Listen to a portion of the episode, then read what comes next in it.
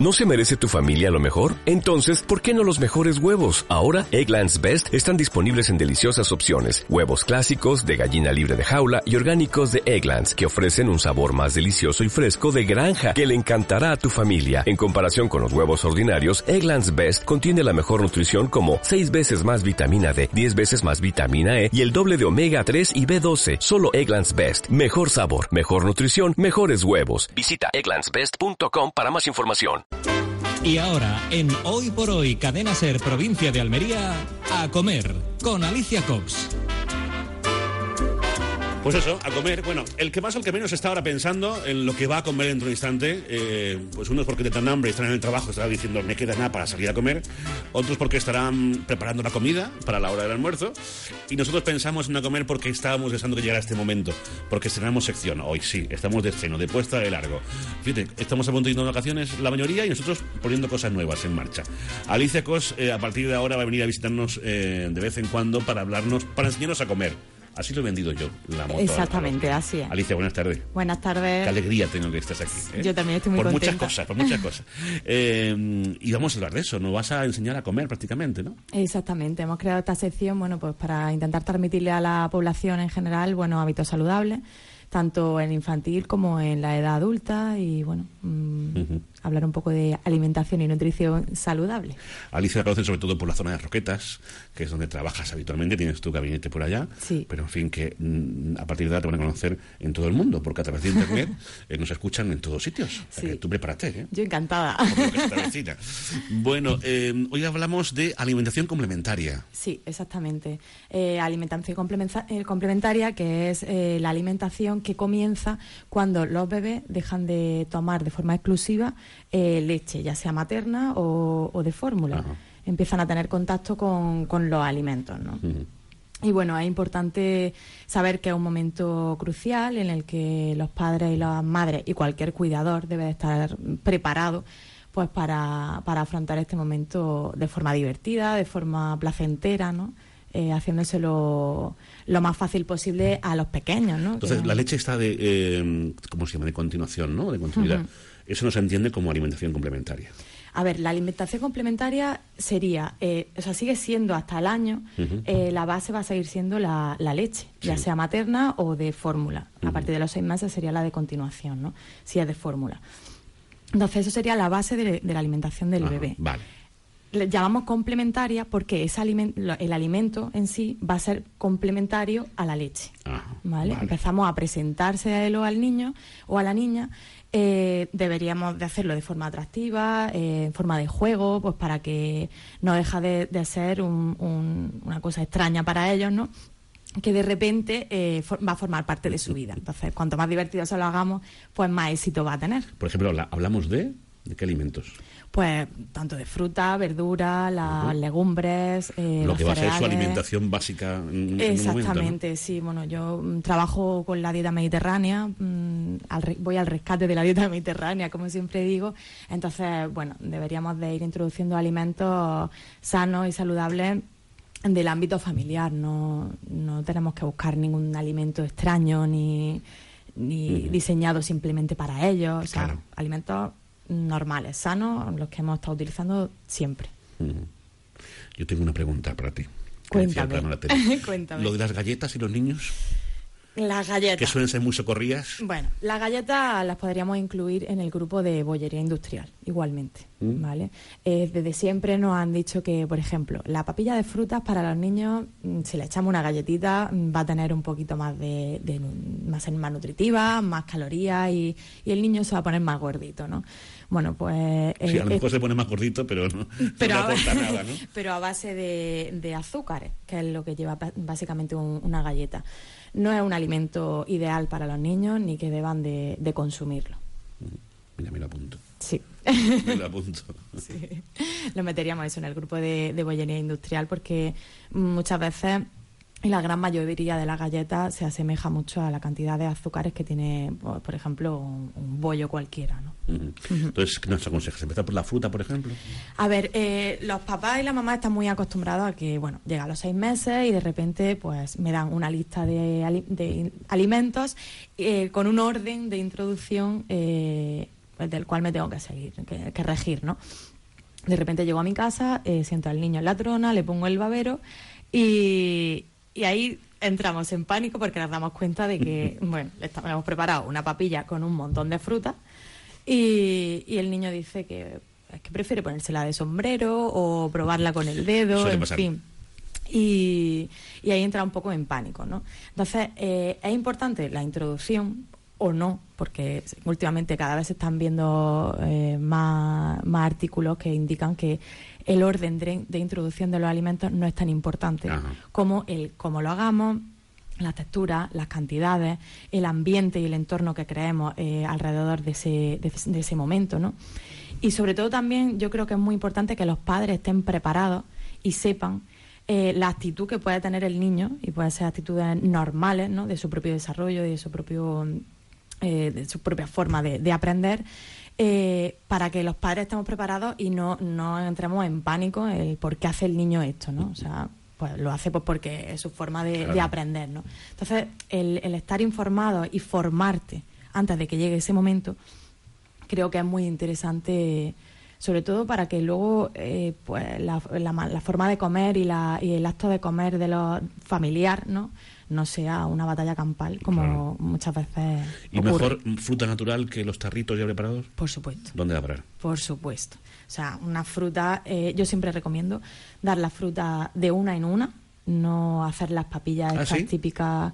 Sí, porque eh, es mucho más. Eh, aprenden mucho mejor los niños a saborear. Por ejemplo, tú le das un plátano y saben, la y si se lo da entero en vez de triturado, mejor, ¿no? Porque saben la forma que tiene el plátano, que es eh, la textura, ¿no? Lo aprenden todo, ¿no?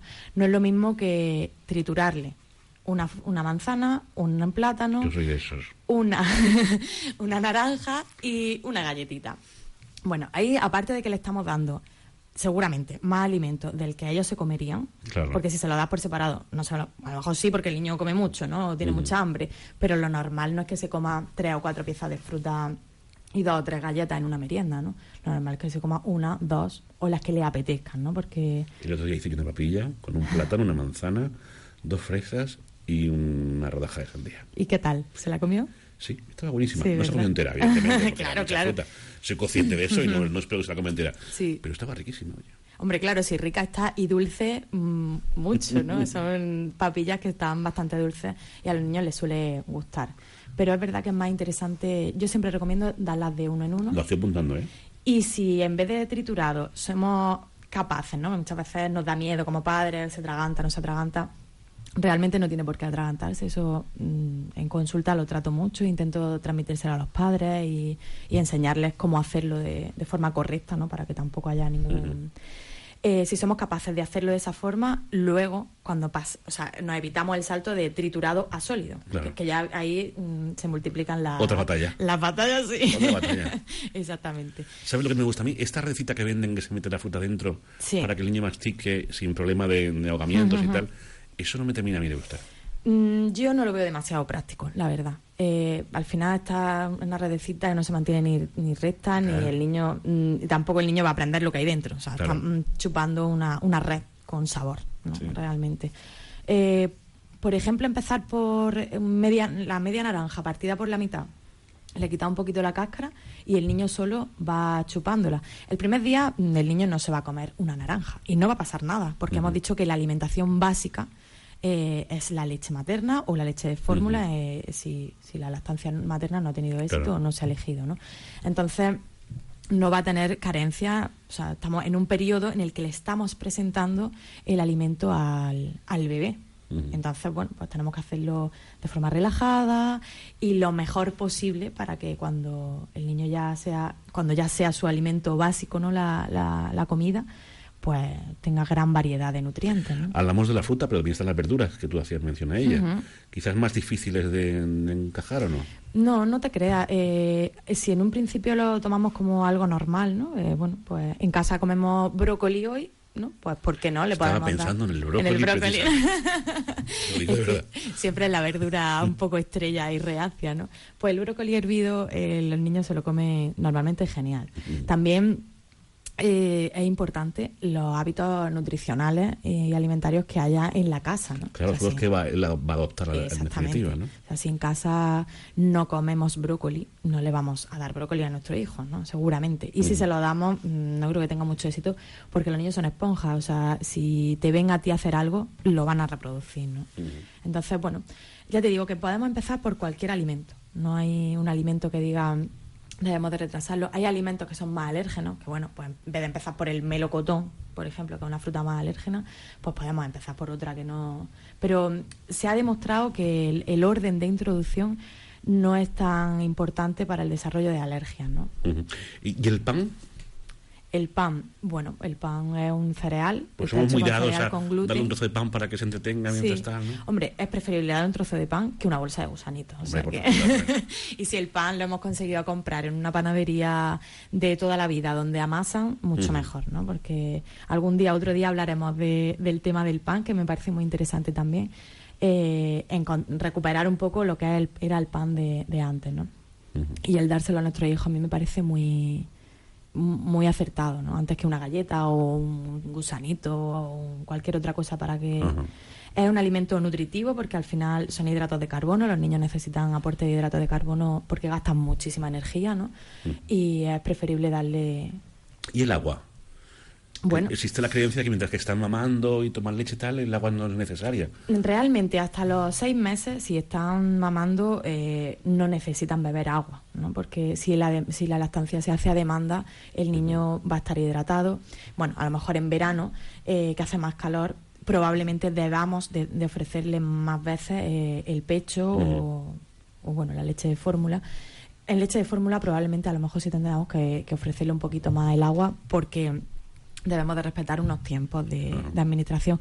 Pero si es lactancia materna, eh, lo único que en verano nos va a pedir más, más pecho y bueno, pues tenemos que darle más y ya está para que esté hidratado.